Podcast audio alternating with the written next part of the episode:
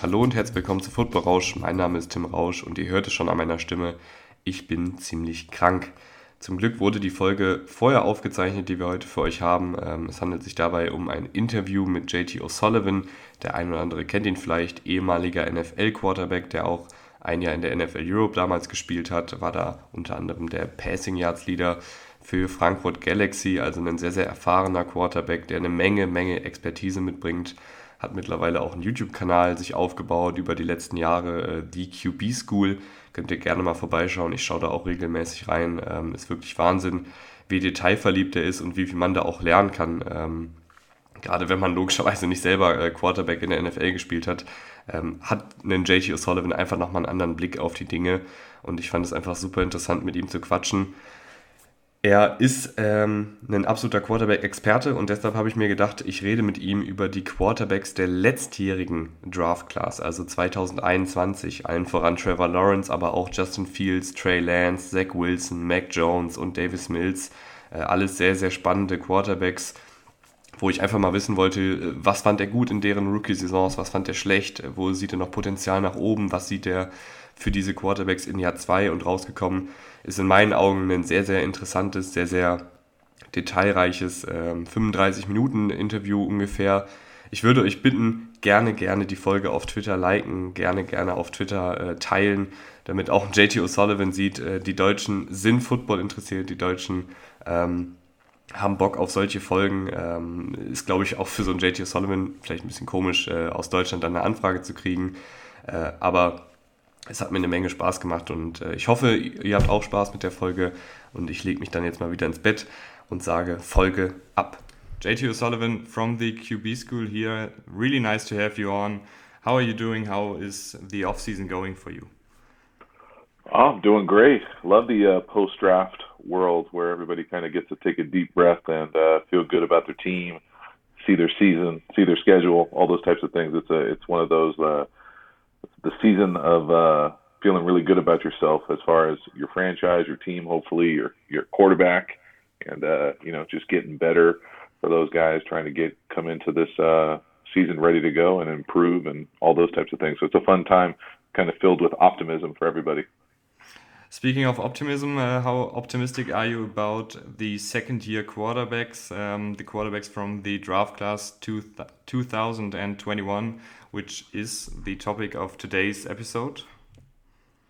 Uh, well, I'm probably not that optimistic as a holistic group on just their year two. You know, I, I think some guys are in really tough spots. I think certain guys are going to have elevated expectations. Uh, frustrated for certain guys. So it's kind of an all over the place group. It's certainly a fun group to kind of break down and see where they're all at, but I, I don't think any of them are necessarily in great situations right now. And so it'll, it'll be fascinating to see how these things kind of shake out. And I'm, I'm really looking forward to getting to know your opinions on each of uh, the prospects just in general, what are you looking for in terms of development uh, from a quarterback going from his rookie season to his second season and having time to acclimate uh, to the NFL? Well, I, I think you can expect, you would hope that there would be significant improvement across the board. Obviously, on play improvement is, is the easiest one to measure, but I think you can also kind of classify the context of being a pro and understanding, you know, what the schedule is, who your division opponents are, what the travel looks like, what the time demands are, what the you know off the field requirements are. Uh, all those types of things now are not unknown, and so there's a little bit more uh, calm, cir- you know, circling the uncertainty and ambiguity of not knowing what it's going to be like in the league. But you're also hopefully, you know, in a in the year two for the system that you're in, uh, you know, you're not the new kid in the locker room. You get an opportunity to, you know, know everybody's name in the building. Those types of things that matter for the quarterback position when you're quote unquote a leadership role. Uh, I think it, it makes everything a little bit easier. It doesn't mean that it's going to be easy and guaranteed. And I, and I think all these guys in this that we're talking about second year quarterbacks that got drafted in the first round last year, they're all kind of in unique. They're in different spots, and so no one is the same I think some are better than others, but I, I think you can be looking for, you know, coming into the season, significant improvement. Now, is that going to translate to more wins? You know, time will tell. And um, on-field performance, uh, what are you looking for there? Are there certain things you can develop as a quarterback, especially going from year one to year two? Oh yeah, yeah. I mean, I, would look for everybody to have a much better understanding, almost a level of mastery of their system, their offense. I'd look for more refined, polished mechanics. Uh, that can be either, for example, throwing motion, quickening up, being more consistent. It can be footwork, being more consistent, more powerful. Uh, all of those things now, as you have more time with the coaching staff, you have a, you know, it's tough when you're a rookie because you really don't get an off season. You go from your last season of college football into the draft cycle into the season, and it really turns into like an 18 month kind of nonstop process. So now you've gotten a chance to take a deep breath. Hopefully, you've gotten a chance to reevaluate, to be healthy, to get stronger, bigger, faster, all those types of things. And the other part that I think matters a lot for quarterbacks, as far as your comfort level and, and the precision in the passing game, is you hopefully get an opportunity to build some relationships with the guys you're throwing to. And so you, you kind of get to know body language a little bit better. You understand what the expectations are baked into the system as far as different throws, different reads, all those types of things. And you start working with that relationship with the guys that you're throwing to only makes it better and better. You already uh, mentioned the different kind of spots that these quarterbacks are in. Um, as an organization, what would you hope for? Uh, or let me phrase it differently.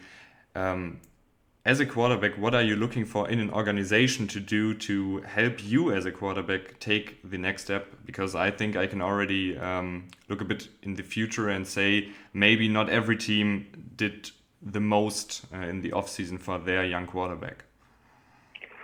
Yeah, I mean, I'll answer it. The the other thing that I would say, I'd preface it but even before that, is some of these guys are in better situations because they're at better organizations. And what I mean by that is just either a tradition of winning, a tradition of consistency in the front office with the ownership, with the coaching staff. You know, there are certain guys who are going into year two and they are on their second head coach, their second coordinator. You know, that, that's not a great track record to be successful. And so there's some stability, uh, that winning culture that, that will help guys, you know, certain guys maybe uh, have a little bit faster kind of takeoff but over the long haul, over you know half a decade, I would say that that kind of regresses to the mean. But I, the thing that I think you can look at and, and almost like put on your GM hat, general manager hat, and say, you know, who who has the best surrounding talent? What what team is the best team to play quarterback for? It can be one thing to say, hey, we've got great receivers or we've got a great offensive line. Well, you know, who's got the best team? And when I when I'm thinking team, I'm thinking defense, you know, I'm thinking offensive line. I'm thinking guys to throw it to consistently. Who's you know around a, a place that has been in the playoffs and has playoff aspirations and expectations. And so when you start looking at that compared to the guys who got drafted last year, you know that that starts to eliminate some of these guys pretty quickly, as far as not being in great situations. Now, I think certain teams have done a little bit more to accelerate the talent around these guys which comes with a price, in my opinion, because then the expectations will be raised. So, for example, a team like the Jets, who went out seemingly and had a pretty good draft, have surrounded uh, Zach Wilson with a little with more talent than he had last year. That's going to come with elevated expectations.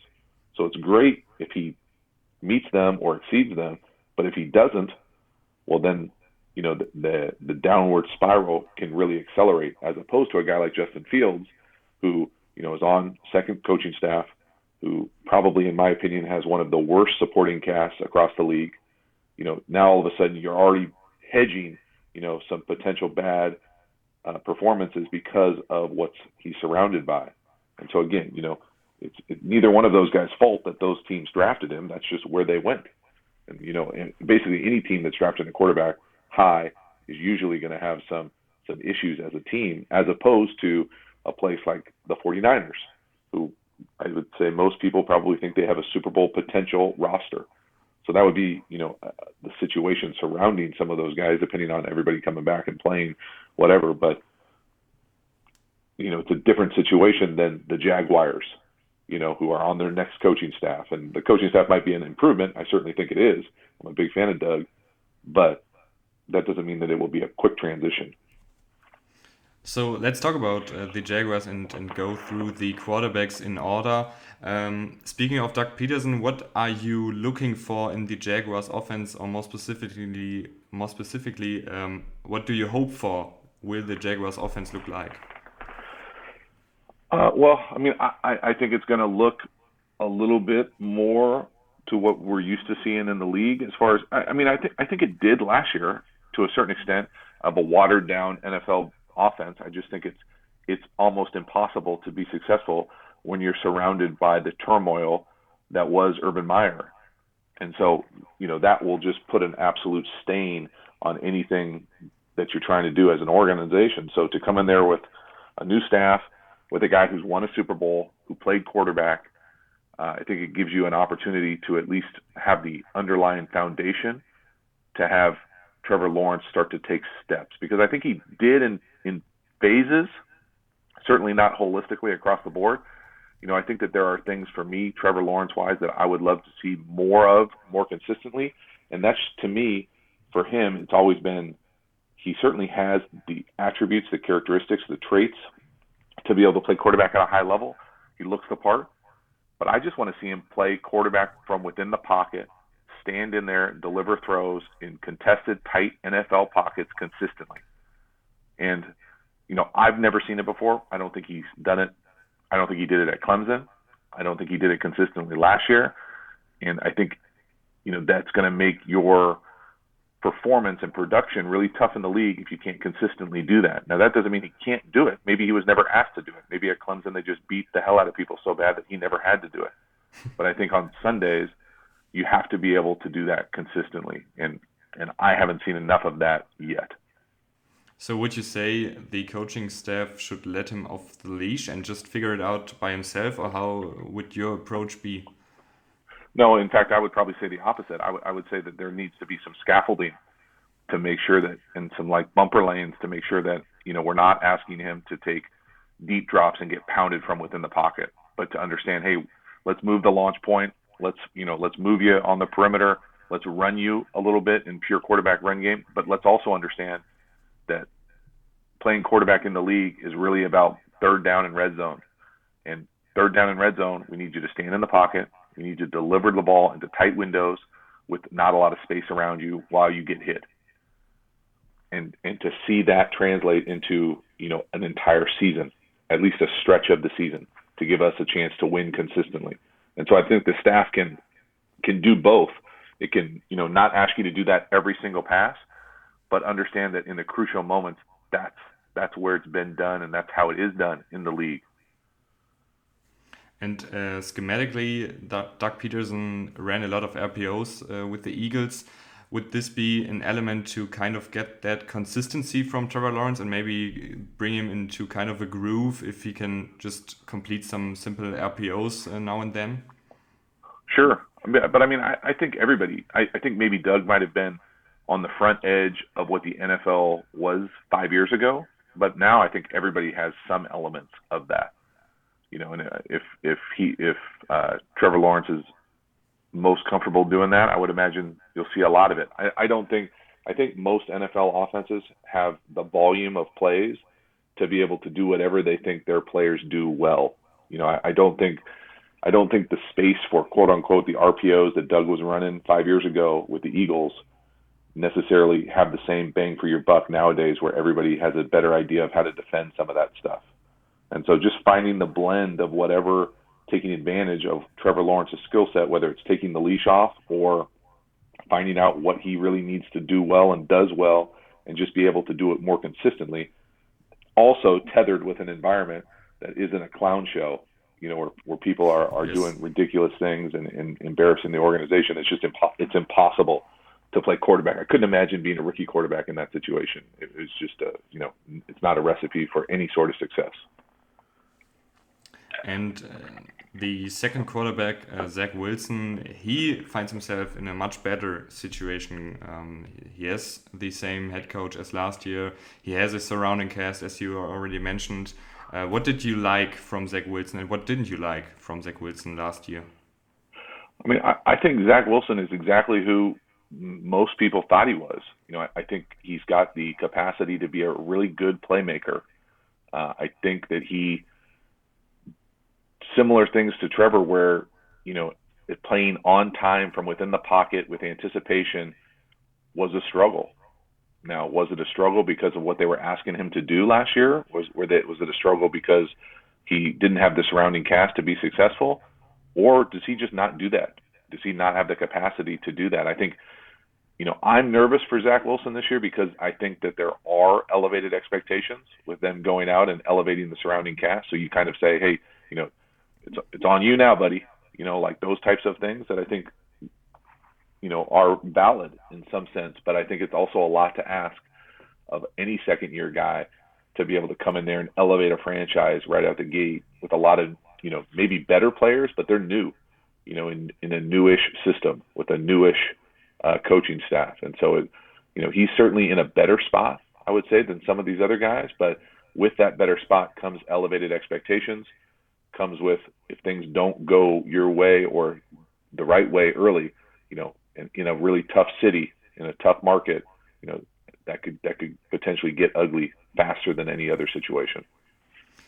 You already mentioned uh, that he struggled last year with uh, going through his reads and playing comfortable from inside the pocket. He certainly showed uh, some flashes uh, as a playmaker. In what ways can you improve, um, maybe like, uh, let's call it the basics of playing quarterback, uh, going through your reads, staying calm in the pocket? Are there some things you can do offside, off the field to improve your game on the field? Uh, I mean, I think that there are probably things you can do. A, a lot of it, honestly, comes just from practice. You know, more practice. You get another camp. You get another off season. You know, you get another NFL season under your belt. But you know, there's no way to recreate getting hit in the pocket. You know, you're never going to get touched in practice. It has to be uh, baked into your consciousness of what's important for the position. So that that part of it is tough, but I think just the the rhythm and what's asked of the quarterback position as far as your footwork tethered to the reads, tethered to your progressions, and understanding how to get the ball out of your hand as a point guard, but also understanding, hey, if it's not there, I've got this great natural skill set to create outside the pocket. So I never want to lose that, but I also don't want to rely on that every third down. And so there's got to be that kind of blend in in in ability to do both that I think you know potentially Zach Wilson could be really good at. Going to the next quarterback, Trey Lance, uh, it's not quite um, given uh, now that he's going to play because uh, Jimmy Garoppolo is still with the 49ers. Um, Trey Lance played a couple of games last year. I felt like uh, people were a bit too harsh on him for the first couple of games. Um, I think there were certainly some mistakes uh, he has to clean up, but I didn't think it was as bad as portrayed. Uh, what did you see from Lance in his uh, limited playing time? Uh, I mean, I'll be honest with you. I don't remember a whole lot of details. I probably did a video on it. Uh, I remember being, I, I remember walking away feeling like I was impressed. Like I don't understand why this guy isn't playing. I'll be honest with you. And so, you know, to me, he should have probably been playing last year. If you if you give up that much to get a guy, in my opinion, he probably should play. Uh, you know, obviously, I'm not on that staff, and those guys get paid a lot of money to make those decisions. But to give up what they gave up to get him and not play him doesn't make sense to me. You know, I don't think they're doing him any any uh, service by keeping Jimmy Garoppolo around. Even you know, I don't know Jimmy Garoppolo at all. He's probably a great dude, but as far as what that position requires for a young guy to have a veteran kind of looking over your shoulder probably isn't good for anybody. But I, you know, I don't think anybody's in a better situation than Trey Lance. Yes, I wish he would have played last year and had more experience, but I think he's got a special skill set athletic wise. Now, does he do everything, you know, like a 10 year Hall of Fame veteran? No. But I don't think there's any expectation that he will. You know, I, I think it's just one of those things where that roster looks like it's potentially ready to win right now. Uh, he's got a play caller that I think has a proven track record to help quarterbacks be successful. All those things together, pretty good situation to be in. So let's just assume uh, Trey Lance is going to start uh, next year, uh, and you already mentioned the scheme, which is very quarterback friendly and I maybe have a little bit of a hot take. You can give your opinion on it, of course. Um, but I sometimes feel like it limits the quarterback's ability to really shine, especially if you have a quarterback as gifted as Trey Lance. Um, I feel like you should maybe try to really tap into that potential and open the offense uh, a bit more, especially downfield. Is that a hot take, or do you agree? No, I, I would agree with that, and I, I would probably say that, you know, I don't know Kyle Shanahan at all. I've known people who have been on that staff. I've never asked them explicitly, but I would imagine just from the my lens looking at how Kyle Shanahan has called plays over the years, I think he does a great job of uh, calling what his quarterback, what he thinks his quarterbacks do well. So he's not going to ask them to go out there and drive the ball down the field if they can't. He's going to create. He's going to move the landmark. He's going to get them on the edge. He's going to run all the naked, the boots, all the get creative in the run game and then do what they can do quarterback wise in the passing game. And so I think if he has someone who's a little bit more dynamic of an athlete, of an arm, of a playmaker, I personally would want to see, you know, Trey Lance get a bunch of quarterback design runs. You know, not RPOs, not zone read. I'm talking about quarterback ball carrier. I want to see him do a lot of play action shots down the field. I mean, have, he has a great. I think Kyle Shanahan is as good as it gets as far as mirrors and smoke and scheming people open but I want to see those balls drive down the field. And I think Trey Lance showed that he's got the capacity to move the launch point and you know rip a post down the field and make it look easy and drive the ball outside the numbers. And so I would look for that thing to open up as far as the options that they do offensively. But again, he just hasn't played a lot of football. I mean, he hasn't played a lot of football at all.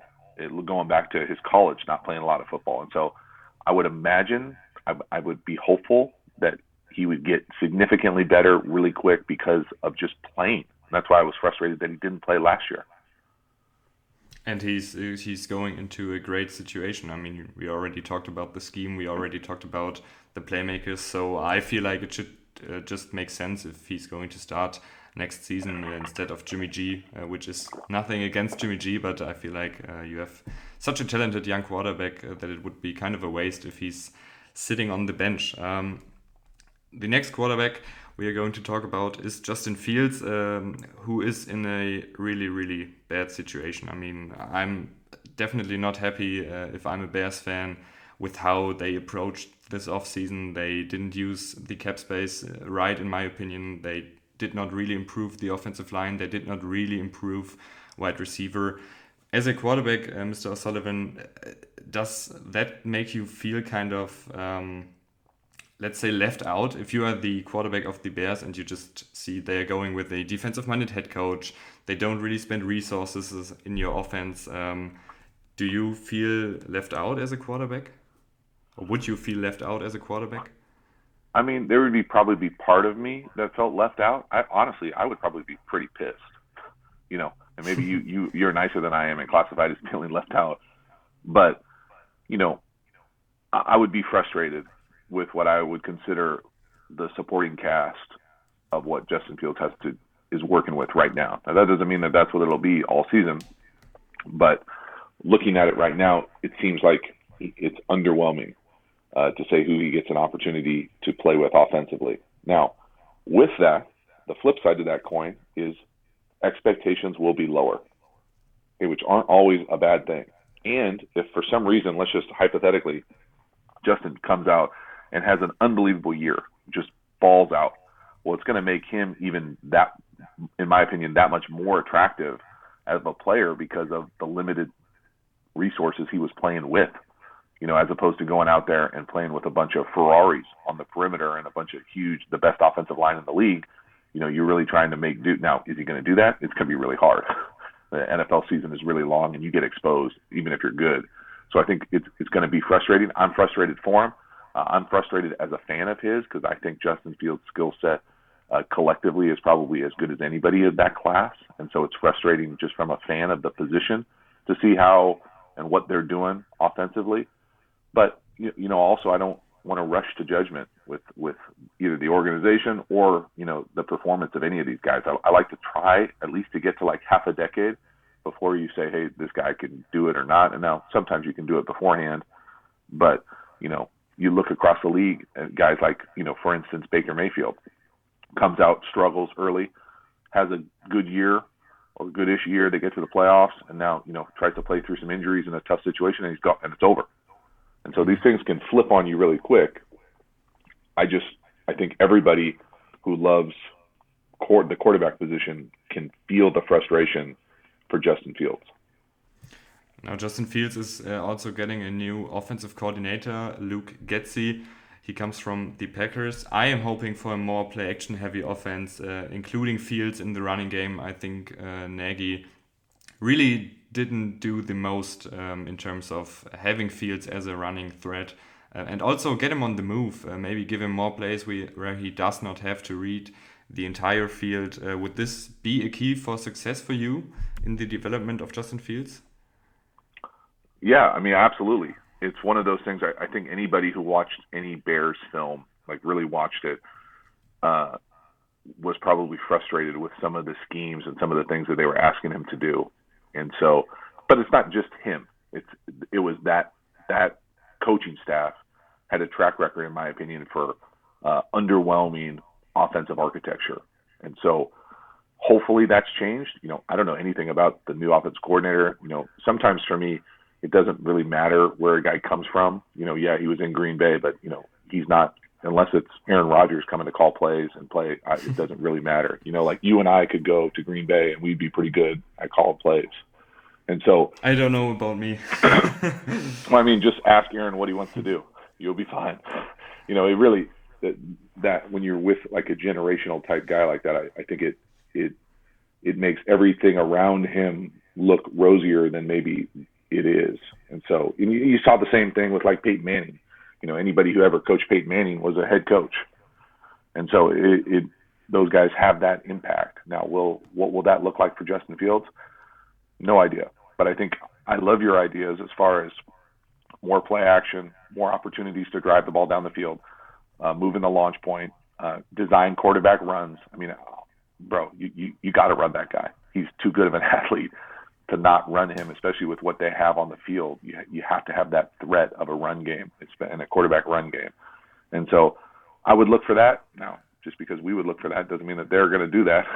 You know, if they feel like for whatever reason they don't have the the, the personnel to do those types of things, but it's uh it's one of those things where I'm almost going to be I'm going into the season saying, man, I'm going to watch these bear this Bears film with like my hands over my eyes.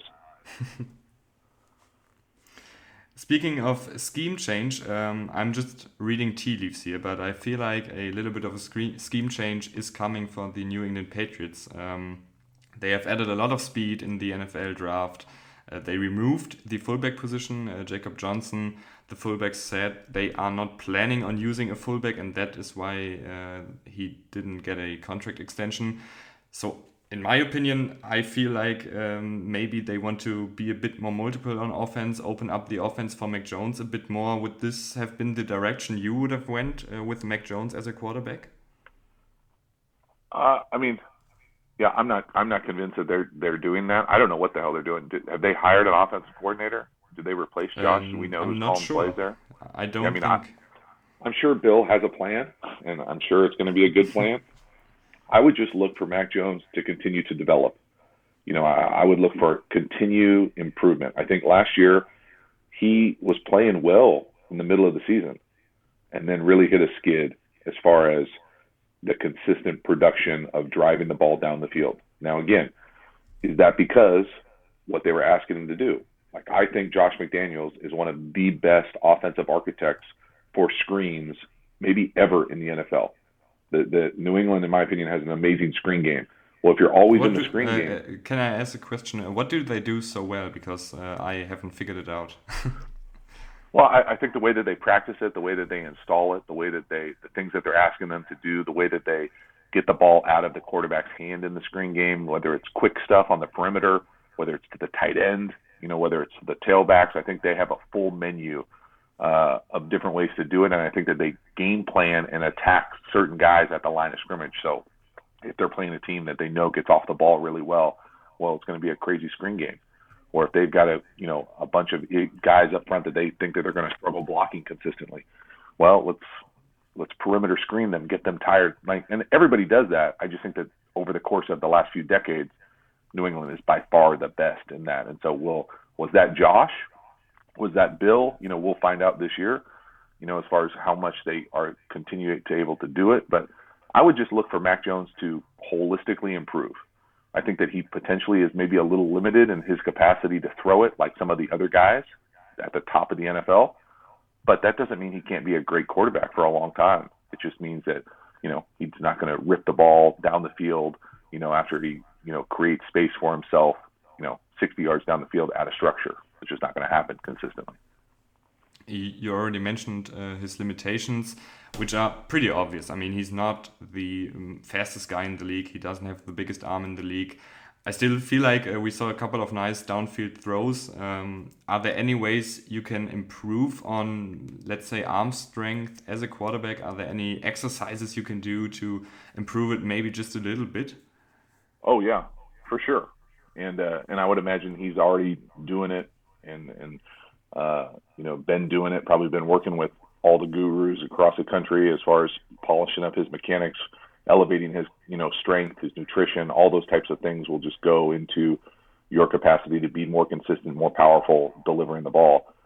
But you know, there's also a point where everyone you know maxes out, and his max is probably not as high as other guys' max, and that's just the reality of it. Now that doesn't mean you know. I, I still think, to your point, I think that he certainly has the capacity to make the vast, vast majority of throws that guys are asked to make consistently, certainly in structure. And so you know, you're just looking for more consistency from within that lens. Let's talk uh, Davis Mills for a little second. Uh, the Texans, uh, I feel like have a have done a nice job uh, rebuilding their offense. I still feel like they are missing a couple of playmakers, but it seems like they are rolling with Davis Mills uh, as their starter. What did you see from him? I mean, he was kind of like uh, the unexpected starting quarterback who actually play, played fairly decent? Yeah, I think that's a nice way to look at it. I mean, I'll be lying if I told you that I watch a whole lot of Texans tape. I, I think that it says a lot about Davis Mills that they are basically are giving him this opportunity to play. You know, I think you look across the landscape of the league in this position.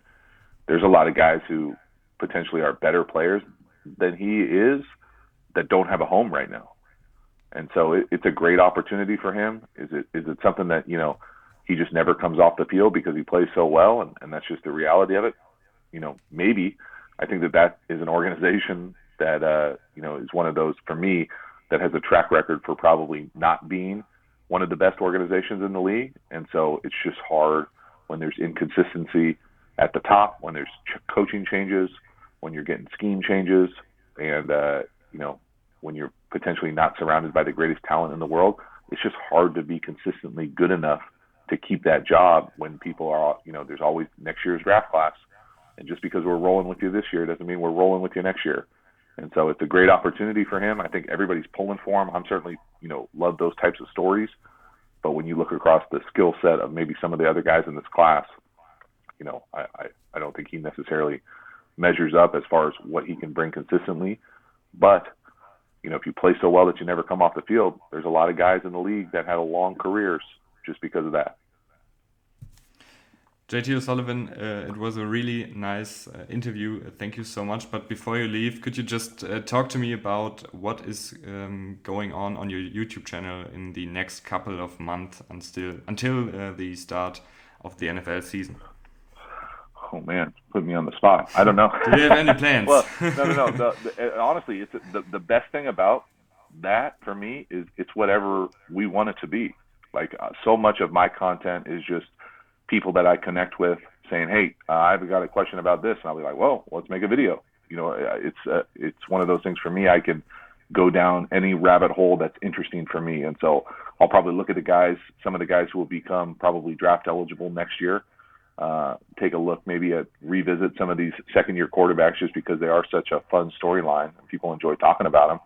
Uh, probably look at you know maybe some new head coaches, some new play callers, but really this is that kind of time of the year where everybody in football world takes just kind of a deep breath and and uh, connect. At least for me, I'll, whether I'm coaching or doing the YouTube thing, it's you know you get an opportunity to kind of peel back other football layers, and so go down rabbit holes of what interests you, whether it's you know quarterback stuff, coverage stuff, you know, trends across the league, RPO stuff, all those types of things. You get a chance to kind of hone your craft, and so I always have fun with this time of year.